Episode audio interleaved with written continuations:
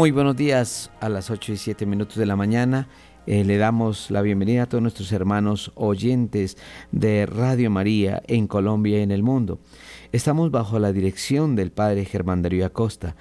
En el control está nuestro hermano Luis Fernando y en las eh, laboratorio de video está nuestro amigo Camilo Recaorte. Bienvenidos. La opinión, el análisis Editorial en Radio María.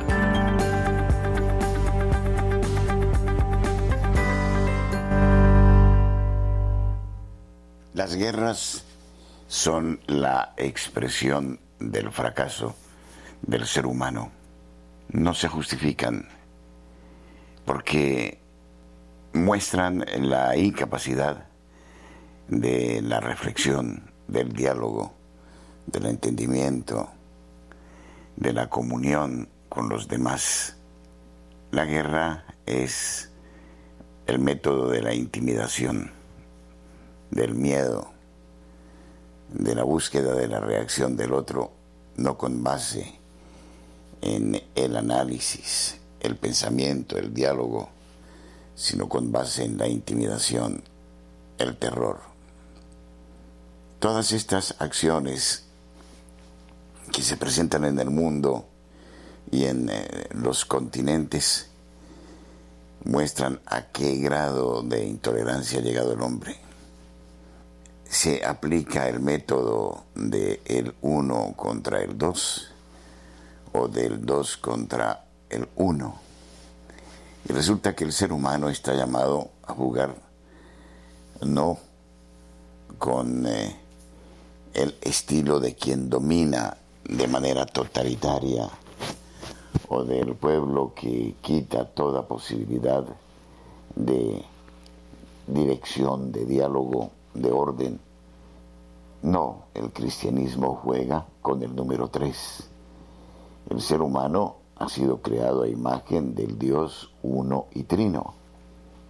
La dinámica intratrinitaria supone la diferencia de las personas pero que amorosamente confluyen en una única sustancia, en la divinidad que les es común a ellas. Aquí las diferencias no son vistas como oposición violenta, sino como complementariedad. Es cierto, el hombre creado a imagen y semejanza de Dios necesita salvar su identidad, pero también anhela expresar su urgencia de comunidad, de entrega. ¿Cómo hacer para que el hombre cumpla con estas eh, dos urgencias sin perder su identidad, fundiéndose en la masa de los individuos o sin caer en el, el totalitarismo que anula la comunidad? Nos la descubre solo el método que usa Dios desde siempre y de manera perfectísima en el seno mismo de la Trinidad, la así llamada pericoresis, en la entrega total que aparentemente es pérdida de la identidad, pero que resulta eh, enriquecida la misma identidad por la comunión con el otro.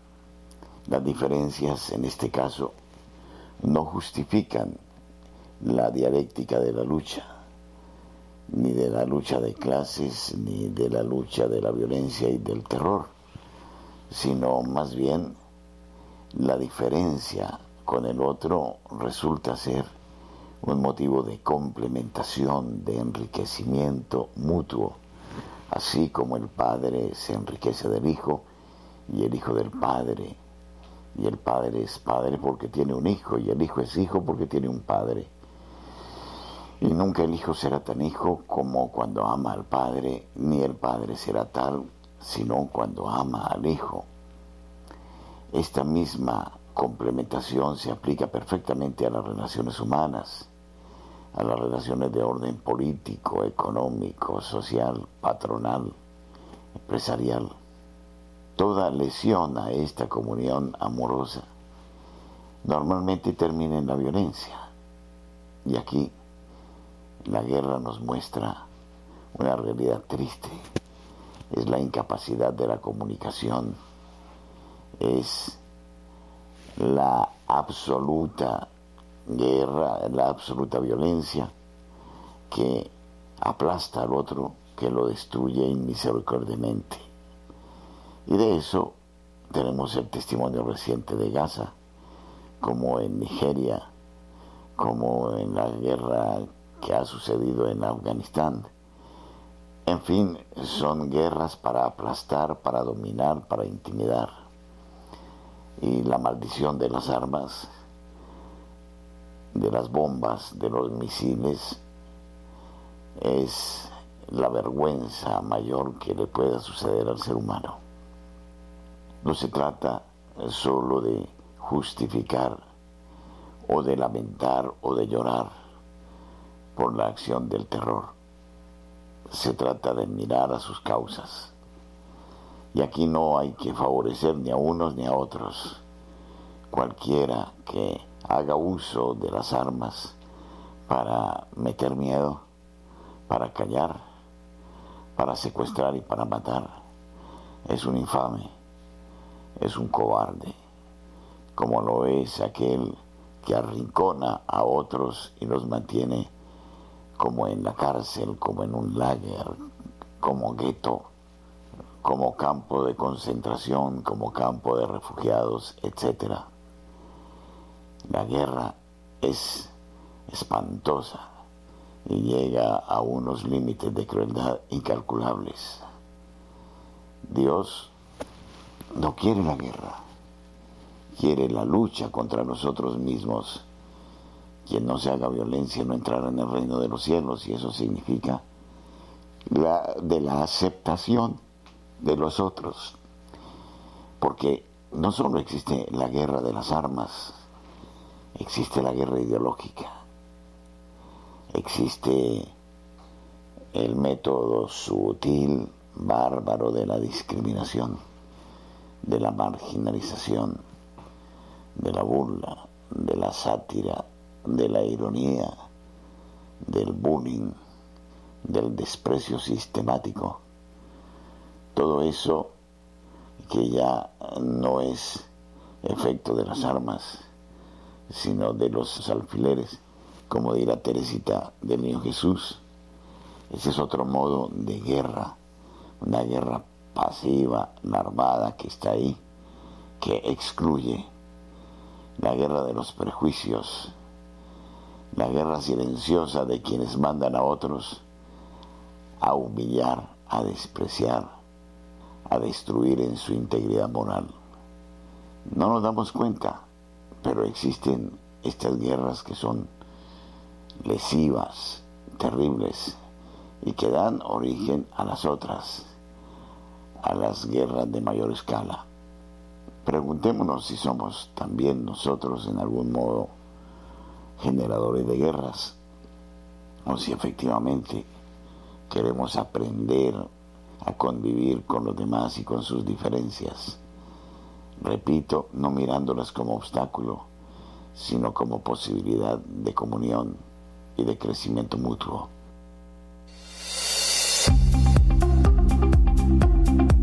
En el satélite Radio María, en Colombia, la gracia de una presencia.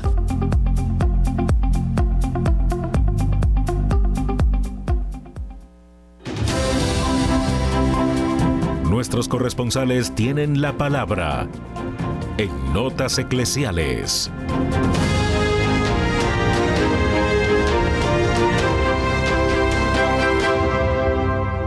A las 8 de la mañana, 16 minutos, saludamos desde la Casa de la Selección Colombia, desde la ciudad de Barranquilla, a Julio Giraldo. Julio, buenos días. Saludamos hoy a toda la amable audiencia de Radio María en Colombia y el exterior Saludo que se extiende de una manera muy, pero muy especial a la mesa de trabajo. Y esto es lo que hoy hace noticia en Barranquilla y la costa norte colombiana. En las horas del mediodía de ayer, o mejor, a las 3 de la tarde, se celebraron las exequias para pedir por el eterno descanso del alma del padre Roberto Castro, sacerdote oriundo de Puerto Colombia, quien todo su ministerio sacerdotal lo realizó aquí en la arquidiócesis de Barranquilla, tanto en la ciudad como en algunos pueblos. Sacerdote muy distinguido por su honorabilidad, por su celo apostólico, por su trabajo con las comunidades en donde estuvo. El padre Roberto Castro, el sábado anterior había estado con su comunidad de la parroquia donde él ejerce en un retiro espiritual. El domingo pasado celebró las misas como de costumbre, pero ya en las horas de la tarde sintió unos fuertes dolores en el pecho, acudió a la clínica.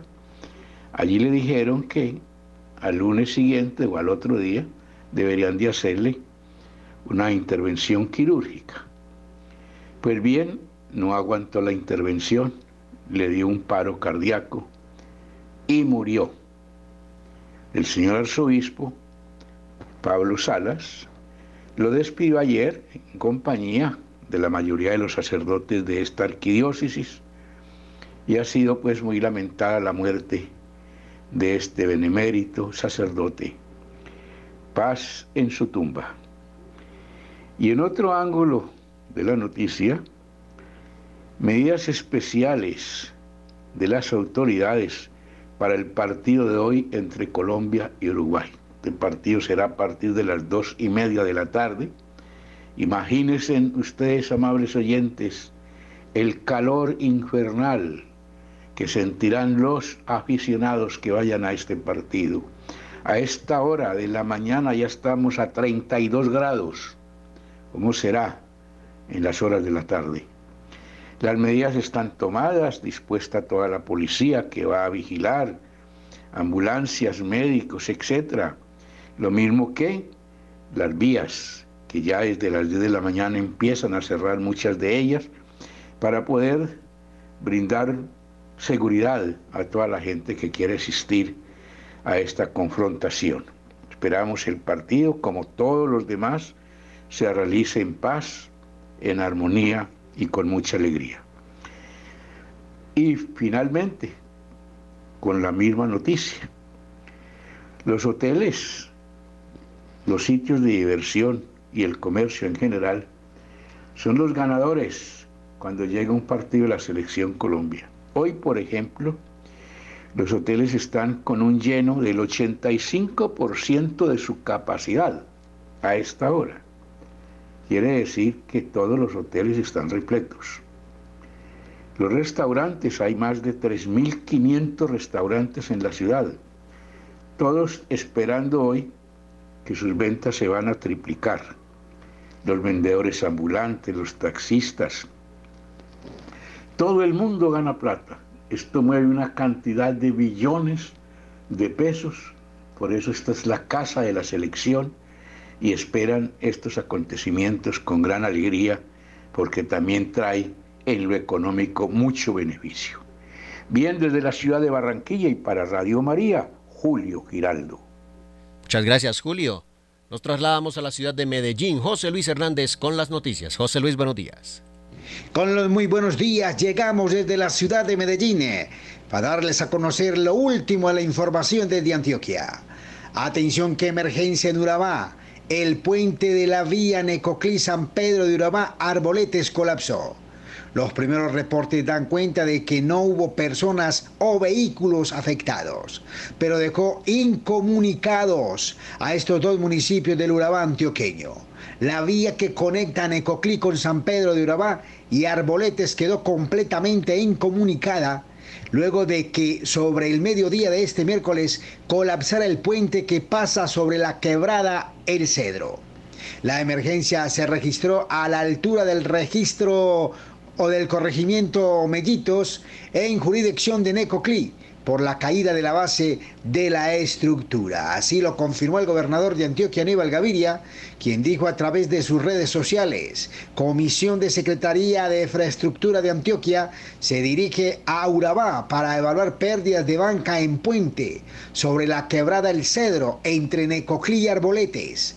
Nuestro llamado al Invías para avanzar unidos en una estrategia que permita restablecer pronto la circulación por este corredor vial. En otro lado de la información, los artículos aprobados en la reforma a la salud sobre las funciones de ADRES, atención, entre las dos jornadas de votación de una semana se aprobó cerca del 50% del proyecto legislativo, es decir, 63 propuestas. La discusión de la reforma a la salud avanza sin dejar a un lado las polémicas que despierta el artículo del proyecto clave del gobierno de Gustavo Petro. Entre lunes y martes se aprobó cerca del 50% del texto luego de la concentración de la comisión accidental creada para este propósito.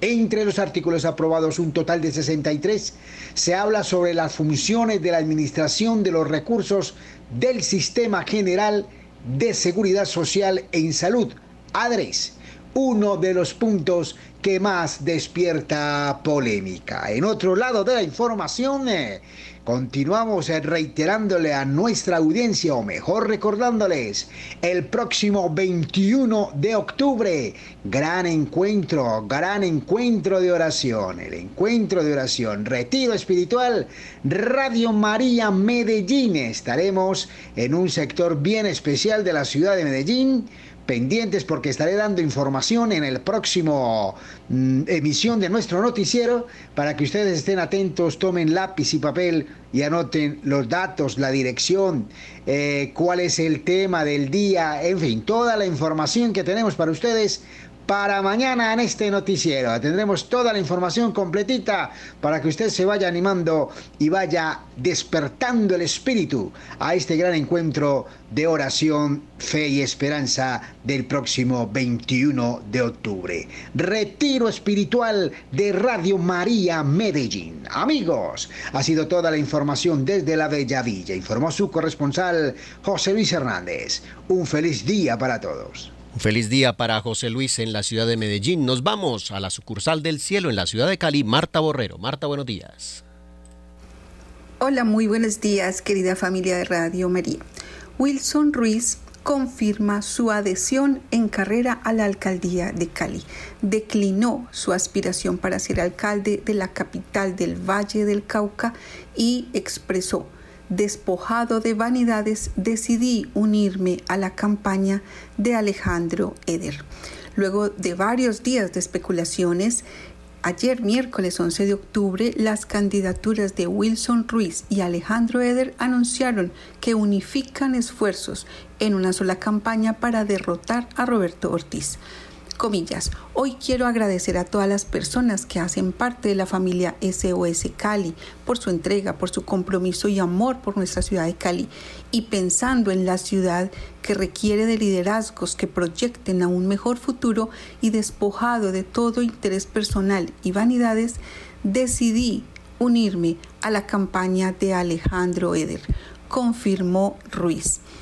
El ahora ex candidato a la alcaldía de Cali indicó que tomó esta decisión porque considera que Eder es un hombre que administrará de forma transparente y correcta y va a permitir los consensos para hacer equipo por Cali. Comillas, quiero animarlos desde ya a que nos acompañen y los invito a que sigamos apoyando el proyecto de Eder para seguir trabajando por nuestras propuestas. Seguridad, orden, justicia y oportunidades para todos, expresó Wilson Ruiz, exministro de Justicia, que ya también declina de la alcaldía de Cali. Agregó también que tenemos que seguir entusiastas para evitar que el continuismo de Jorge Iván Ospina siga gobernando nuestra ciudad de Cali. Mil y mil gracias por la confianza. Seguimos trabajando de forma decidida por la ciudad que todos amamos. La llegada de Ruiz seguirá fortaleciendo la aspiración de Alejandro Eder, pues cabe recordar que el pasado 27 de septiembre Diana Rojas también declinó su candidatura a la alcaldía de Cali para unírsele. Bueno, continuemos orando muchísimo. En este momento Alejandro Eder toma una ventaja importante para eh, llegar a la alcaldía de Santiago de Cali. Amerita seguir muchos rosarios a Nuestra Señora para que Cali logre tener un alcalde que saque del hoyo profundo en el que se encuentra nuestra ciudad. Soy Marta Borrero. Para las notas eclesiales de la Radio María, que tengan un bendecido día. Muchas gracias, Marta. A las 8 de la mañana y 28 minutos, el informe internacional es con Néstor Pongutá desde la ciudad de Roma. Un saludo muy especial desde Roma, donde continúa avanzando el sínodo de la sinodalidad de los temas que colmaron la agenda fueron el de la necesidad de acabar la guerra, la lucha contra la pobreza, el drama de la migración, abusos, el papel de la mujer y asuntos referentes a la identidad sexual. Asimismo, se subrayó que este sínodo tiene que ser un ejercicio que quiere dejar a un lado la polarización e incentivar el consenso, el diálogo y la experiencia compartida.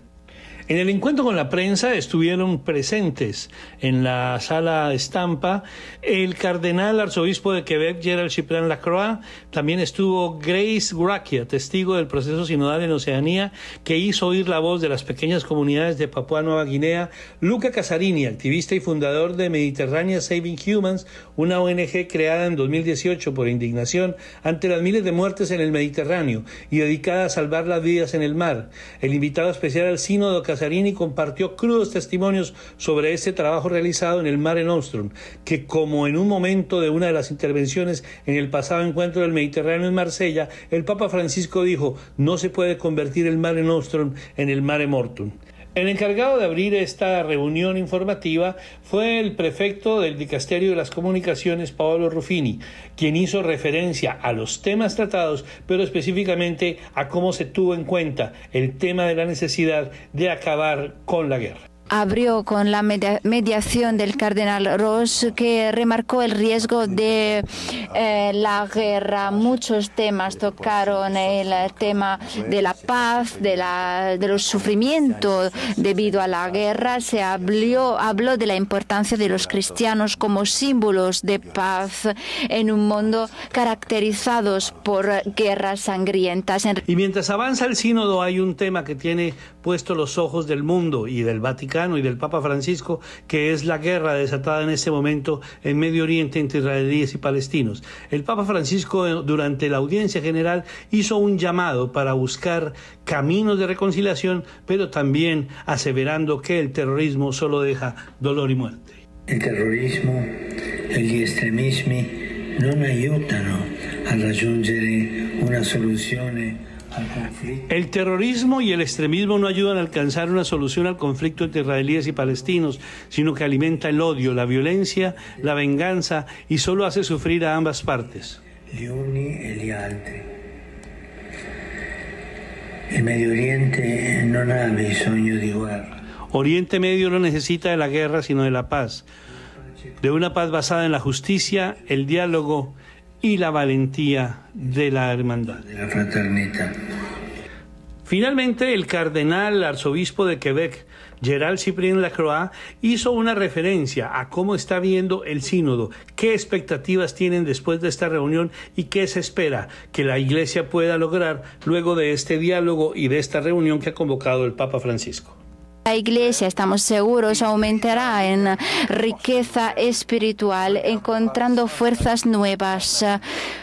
Mirará sin miedo en dirección del futuro.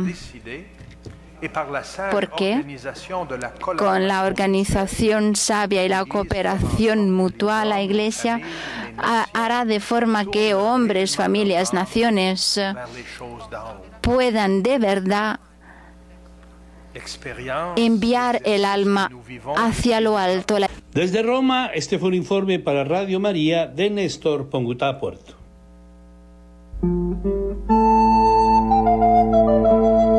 Una luz desde lo alto. Radio María Colombia en el satélite.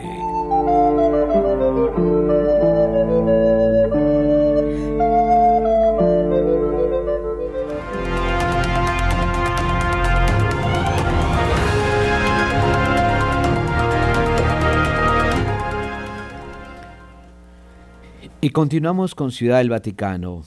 El sínodo se vive en el servicio.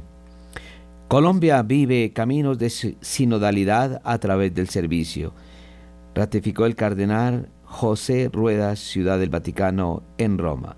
Escuchemos. Este mensaje de Roma es para animar a todos los cristianos católicos de Colombia, de la Arquidiócesis de Bogotá, de América Latina, porque realmente nosotros ya hemos vivido caminos de sinodalidad, eso que llamamos camino discipular misionero y que hunde sus raíces en el Evangelio, en la palabra del Señor que dice, ven y sígueme, ven y lo verás, se está realizando en la Asamblea Sinodal, pero se está realizando en su casa, en su parroquia o en su ambiente. Cuando usted participa en la vida y misión de la iglesia, cuando usted como catequista, cuando usted como proclamador de la palabra, cuando usted como servidor de los enfermos está sirviendo, está ya viviendo la sinodalidad. Crezcamos en esa comunión misionera, crezcamos en la fraternidad. El mundo necesita que la iglesia le hable de fraternidad y la mejor forma de hablarle de fraternidad es vivirla, es vivir el servicio, es vivir la cercanía, es vivir el encuentro, el diálogo y, la escucha de los demás, porque toda otra persona es un don de Dios para usted y para mí. Qué bueno que seamos una iglesia acogedora, de brazos abiertos, capaces del perdón, de ofrecer el perdón y de pedir perdón por nuestros pecados. El Espíritu Santo siga conduciendo los esfuerzos de la Asamblea Sinodal. Querida Arquidiócesis de Bogotá, lo bendigo a cada uno en su parroquia y en su misión y le pido al Espíritu Santo que los confirme en la actitud misionera que ha nacido en nuestro corazón desde el día del bautismo. En el nombre del Padre y del Hijo y del Espíritu Santo. Amén.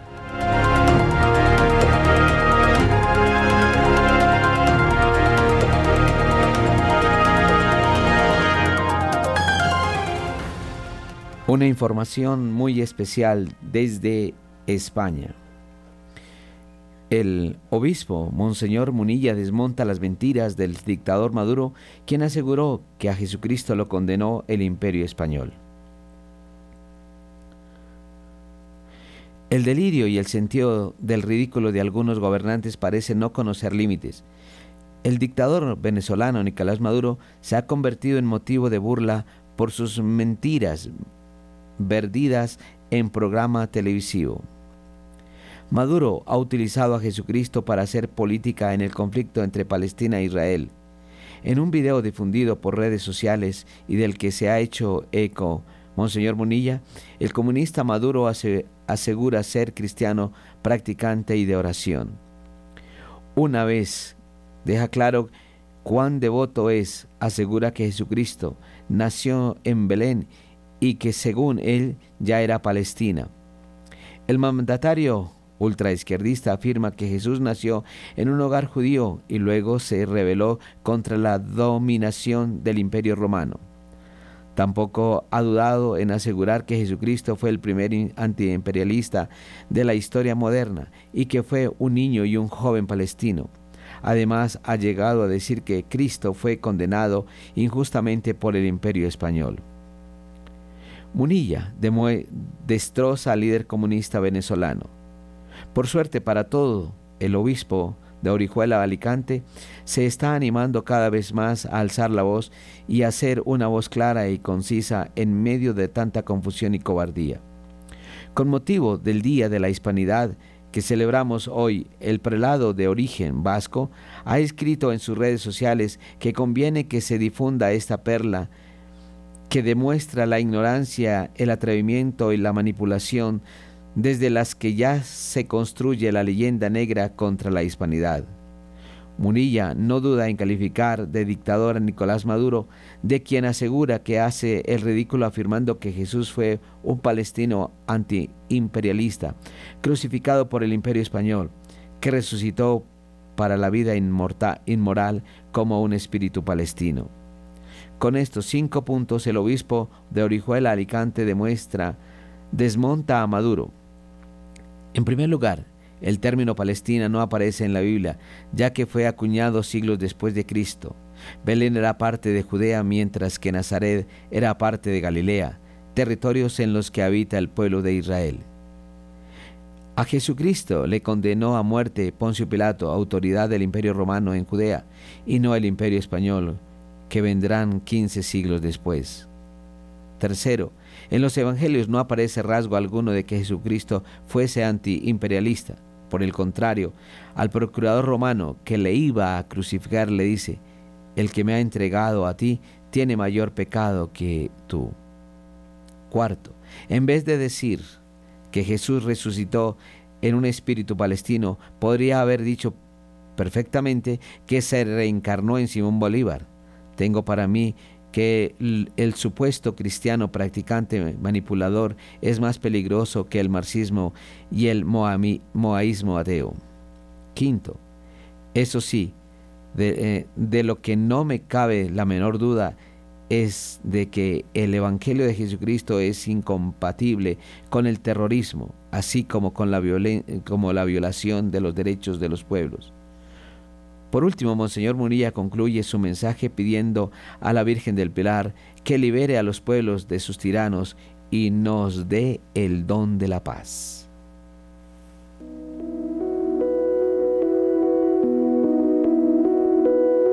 Somos Radio, somos Radio María.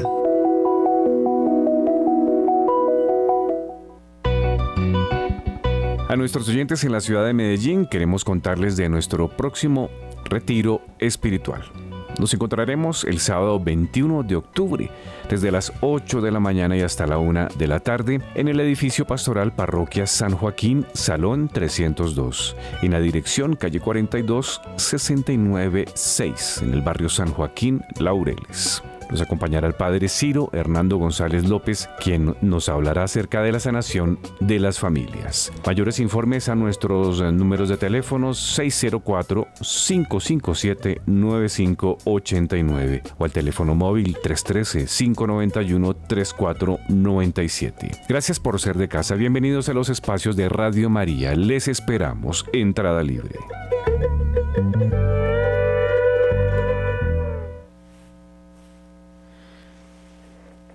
Una invitación a todos los que somos iglesia.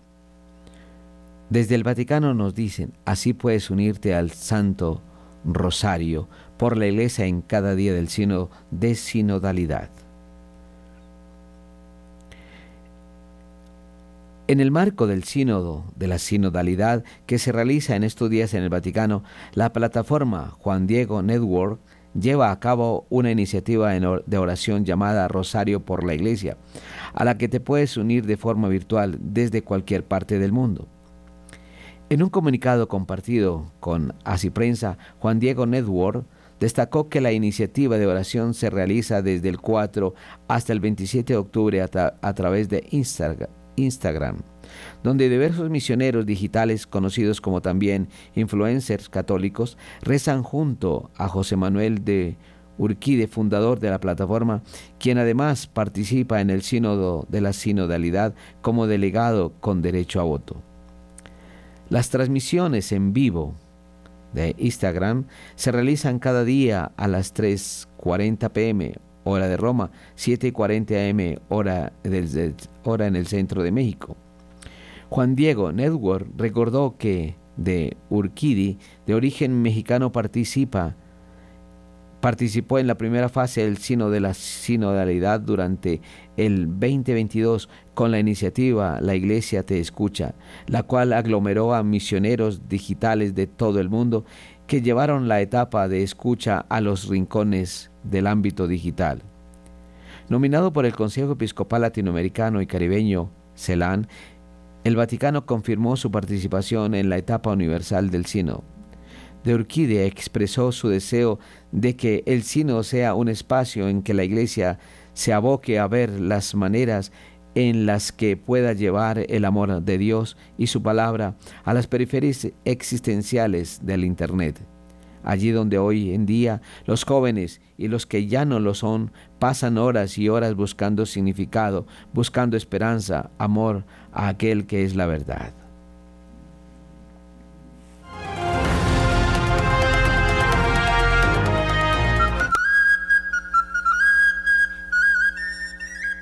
Hemos navegado iluminados con la luz del Espíritu Santo. Radio María es un himno, es un cántico, es la gracia de una presencia.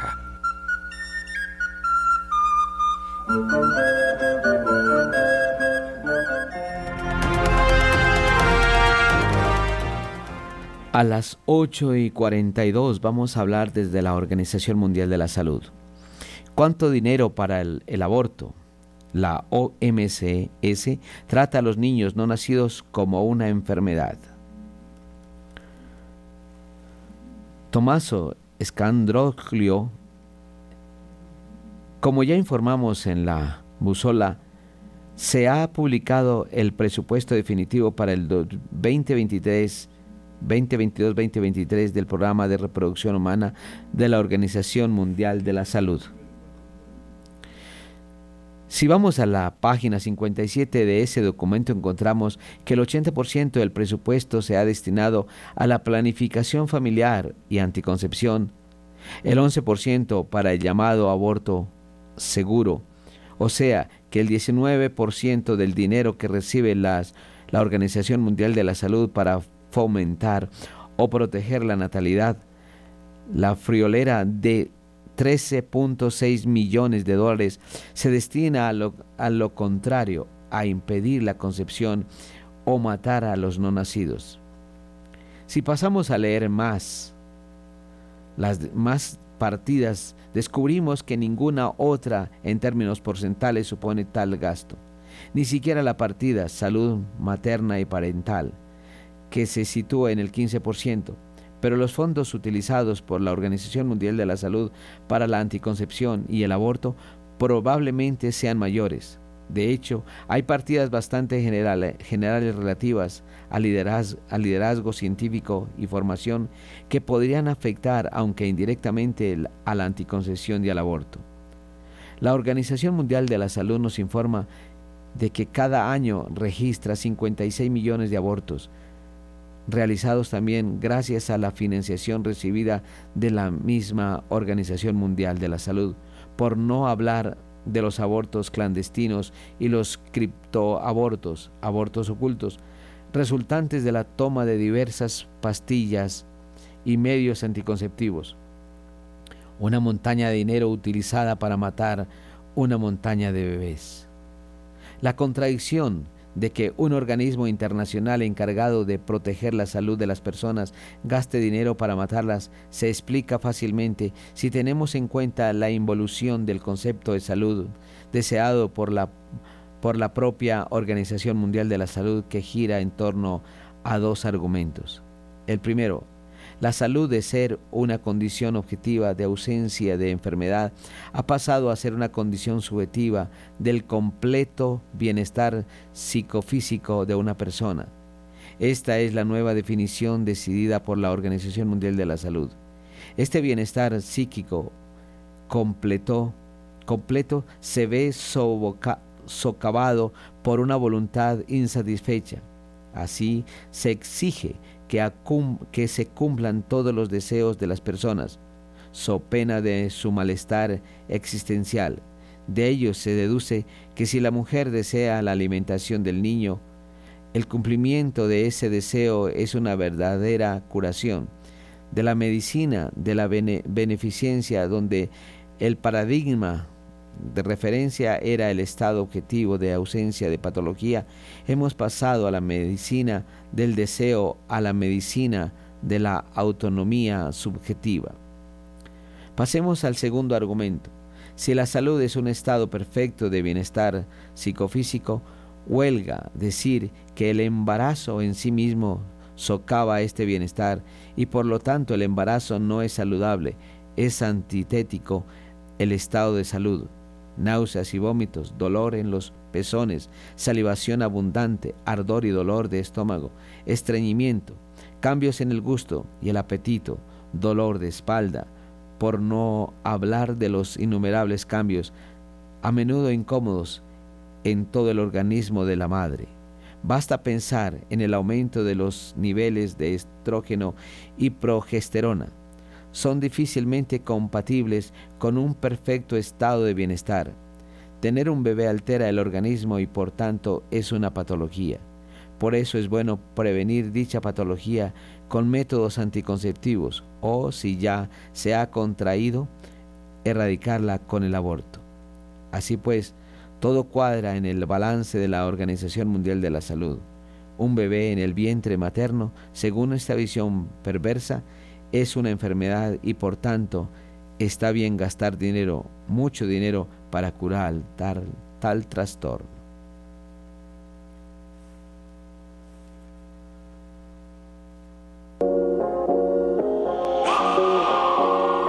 Una buena noticia Ahora puedes escuchar Radio María de Colombia en el dispositivo de Alexa. Basta que le digas, Alexa, Radio María 1220. Radio María Colombia, en TuneIn.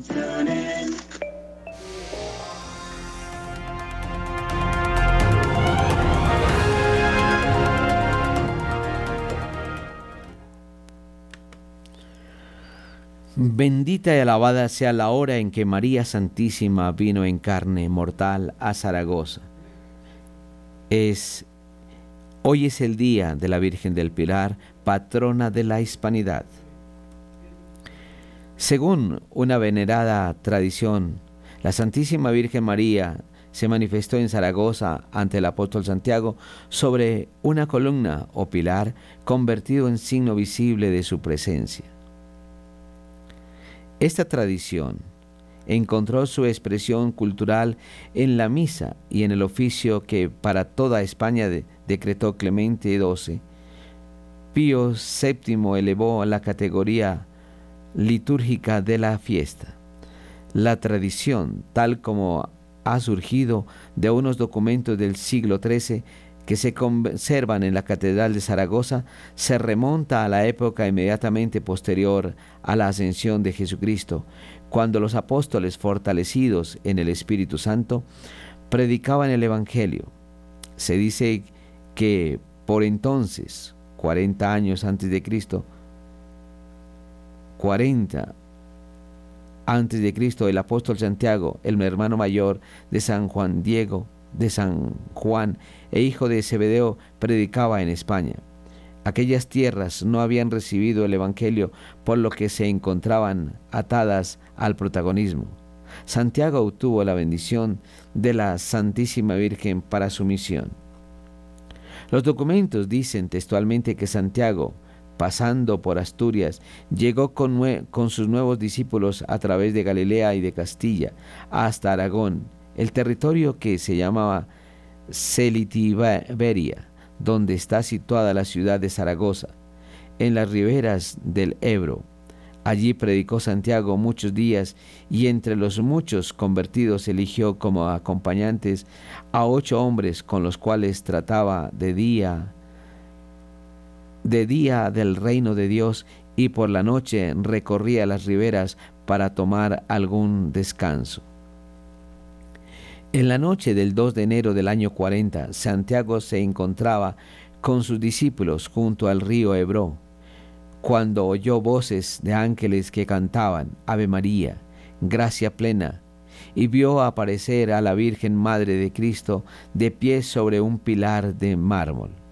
La Santísima Virgen, que aún vivía en carne mortal, le pidió al apóstol que se le, que se le construyese allí una iglesia con el altar en torno del pilar donde estaba de pie y prometió que permanecería en este sitio hasta el fin de los tiempos para que la virtud de Dios obre portentos y maravillas por mi intercesión con aquellos que en sus necesidades imploren mi patrocinio. Desapareció la Virgen y quedó ahí el pilar. El apóstol Santiago y los ocho testigos del prodigio comenzaron inmediatamente a edificar una iglesia en aquel sitio y con el concurso de los conversos la obra se puso en marcha con rapidez. Pero antes que estuviese terminada la iglesia, Santiago ordenó presbítero a uno de sus discípulos para servicio de la misma, le consagró y le dio el título de Santa María del Pilar antes de regresarse a Judea. Esta fue la primera iglesia dedicada en honor a la Virgen Santísima. Muchos historiadores investigador, e investigadores defienden esta tradición y aducen que hay una serie de monumentos y testimonios que demuestran la existencia de una iglesia dedicada a la Virgen de Zaragoza. El más antiguo de estos testimonios es el famoso sarcófago de Santa Engracia, que se conserva en Zaragoza desde el siglo IV, cuando la santa fue martirizada. El sarcófago representa en un bajo relieve el descenso de la Virgen de los cielos para aparecerse al apóstol Santiago. Asimismo, hacia el año 835, un monje de San Germán de París, llamado Almonio, redactó unos escritos en los que habla de la iglesia de la Virgen María de Zaragoza, donde había servido en el siglo III el gran mártir San Vicente, cuyos restos fueron depositados por el obispo de Zaragoza en la iglesia de la Virgen María. También está atestiguado que antes de la ocupación musulmana en Zaragoza, 714, había allí un templo dedicado a la Virgen. La, la devoción del pueblo por la Virgen del Pilar se halla tan arraigada entre los españoles y desde épocas tan remotas que la Santa Sede permitió el establecimiento del oficio del Pilar, en el que se consigna la aparición de la Virgen del Pilar como una antigua piadosa creencia. San Juan Pablo II, Papa, en 1984, al hacer escala en su viaje a Santo Domingo para iniciar la conmemoración del descubrimiento de América, reconoció a la Virgen del Pilar como patrona de la hispanidad.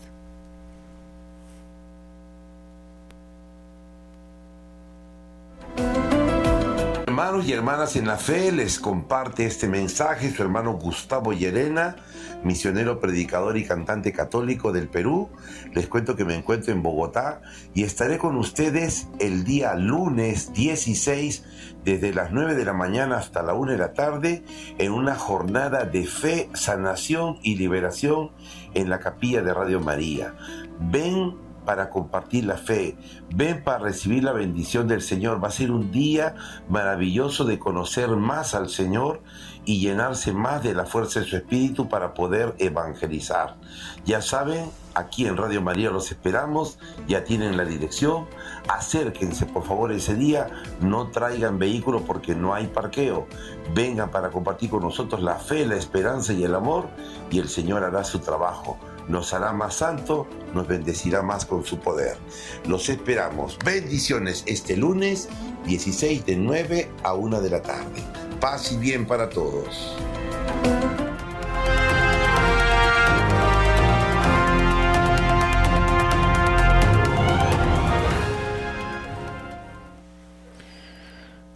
Patriarca de Jerusalén en Tierra Santa. Dice, si hablan las armas, no se podrán oír otras voces. El cardenal Pierre Batista Pizzabala, patriarca latino de Jerusalén, exhortó a que callen las armas para oír otras voces y trabajar por la paz ante la guerra entre Israel y el grupo terrorista Hamas en Tierra Santa. Necesitamos apoyo y condenar todas las formas de violencia, aislar a los violentos y trabajar incansablemente por un alto al fuego, porque mientras más hablen las armas, menos posible será oír otras voces, aseguró el purpurado en entrevista concedida a Vatican News.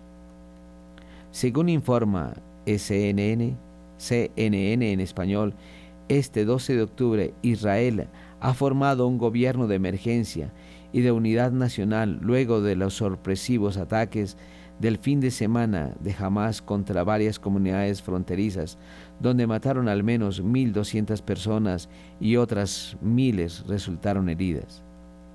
En los últimos días, y como respuesta a esos ataques, Israel está bombardeando Gaza y ha dejado al menos 950 muertos. Tras comentar que logró, que logró volver a Jerusalén recién el 10 de octubre, procedente de Roma donde fue creado cardenal el pasado 30 de septiembre, el patriarca de Jerusalén indicó a Vatican News que se ha encontrado en Israel con un país asustado, asombrado por, la que, por lo que está pasando.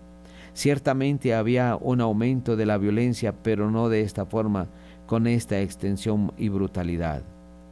También encontré mucha ira y mucha expectativa por recibir una palabra de guía y consuelo, y también una claridad sobre lo que está sucediendo.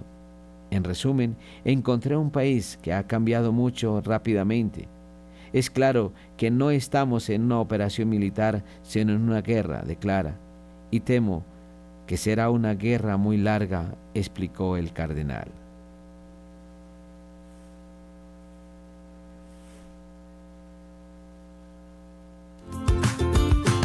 Ahora a través de la aplicación de Neki, aplicación gratuita que usted puede descargar en su celular, en este número 310-689-9407 usted podrá hacer sus transferencias de banco a la cuenta de Radio María. Este es un modo eficaz que evita comisiones y que garantiza el que la propia radio pueda hacer uso de este monedero de Neki para afrontar sus necesidades cotidianas. No deje de mirar esta propuesta, Neki, teléfono 310-689-9407. Gracias por su generosidad.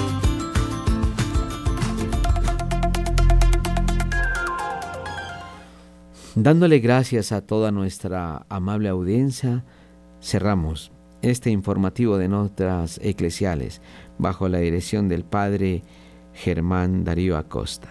Un feliz día para todos.